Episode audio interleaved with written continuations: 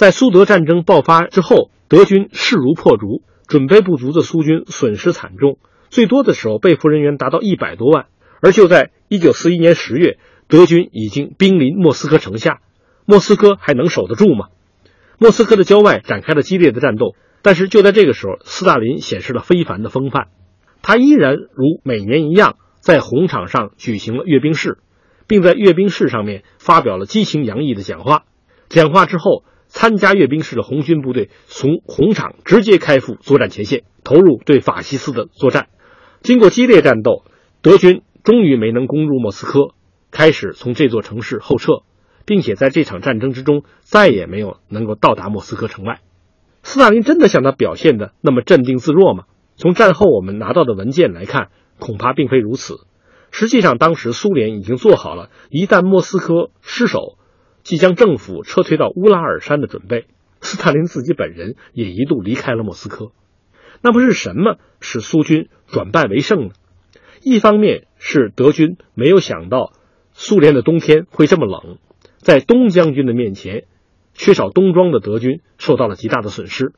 另外一方面就是苏军投入了多达数十万的预备队，这支预备队便是来自于西伯利亚的苏联远东军。这支装备精良、训练有素的部队投入莫斯科前线，成为压倒德军骆驼的最后一根稻草。但是很少有人知道，苏联之所以敢于把远东军调到莫斯科前线，是和中国人的帮助有很大关系的。当说起远东军到莫斯科参战的事情时，人们常会提到著名的间谍佐尔格，因为远东军能不能到莫斯科，一个关键的因素是。日本关东军会不会趁火打劫？这个时候向西伯利亚发起进攻？由于佐尔格在日本政府内部搞到了他们的机密情报，所以斯大林得知日本政府当时无意在远东发起战争，这才有信心将部队调往莫斯科。这是历史的真实吗？这可能只是部分的真实。越来越多的证据表明，斯大林之所以做出这样的判断，是中国人的侦察部队为他提供了充分的情报。通过我们看到的保存在俄罗斯中央档案馆里面的珍贵历史档案，这些对苏联提供了重大帮助的中国人，就是当时在日军重重压力之下撤退到苏联境内的部分东北抗日联军人员。他们在撤入苏联境内之后，苏方与他们进行了谈判，最后由苏联方面向中国的东北抗日联军提供武器及后勤补给。而中方作为回报，则帮助苏军侦察日本关东军在伪满洲国境内的动向。中国人也果然不负众望，因为这些东北抗日联军在东北有非常深厚的人脉，他们很快就为苏联提供了各种情报。于是苏方很快得到了两个重要的结论：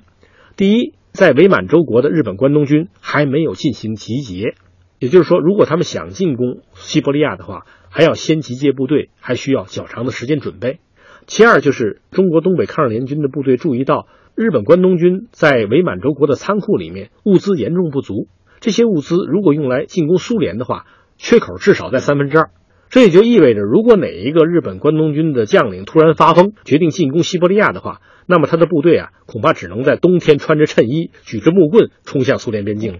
正是由于中国的战友提供了这些有利的情报，才使苏联方面确信日本关东军。不但没有计划，也没有能力在这个时候对西伯利亚的远东军发起攻击。这支部队可以调往莫斯科，这也是莫斯科战役最终获得胜利的最主要的原因之一。在莫斯科战役胜利的背后，其实我们可以看到东方战场和西方战场的结合，我们也可以看到反法西斯战线中中苏两国当年用鲜血赢下的友谊。